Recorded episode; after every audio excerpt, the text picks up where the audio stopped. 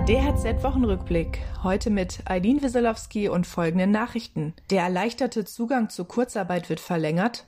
Beim KfW-Schnellkredit werden die Kreditobergrenzen für krisengeschüttelte Unternehmen erhöht. Und Kanzlerin Angela Merkel kündigt eine Testpflicht an. Der vereinfachte Zugang zur Kurzarbeit in der Corona-Krise wird bis Ende Juni verlängert. Das hat das Bundeskabinett beschlossen. Die Ausnahmeregeln gelten für Betriebe, die bis zum 31. März Kurzarbeit eingeführt haben.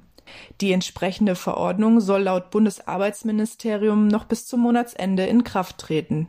Kurzarbeit sei das wichtigste Instrument, um Arbeitsplätze und Einkommen zu sichern, begründete Bundesarbeitsminister Hubertus Heil die Verlängerung. Bereits im vergangenen Jahr wurden für Kurzarbeit rund 22 Milliarden Euro ausgegeben. Auch das KfW-Sonderprogramm Corona-Hilfen zur Unterstützung von Firmen wird bis zum Jahresende verlängert.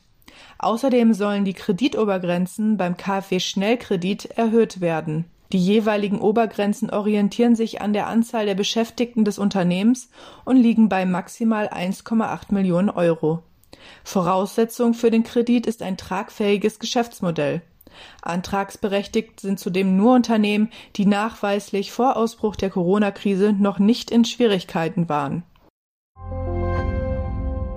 Kanzlerin Angela Merkel will, dass die Wirtschaft verstärkt auf das Coronavirus testet.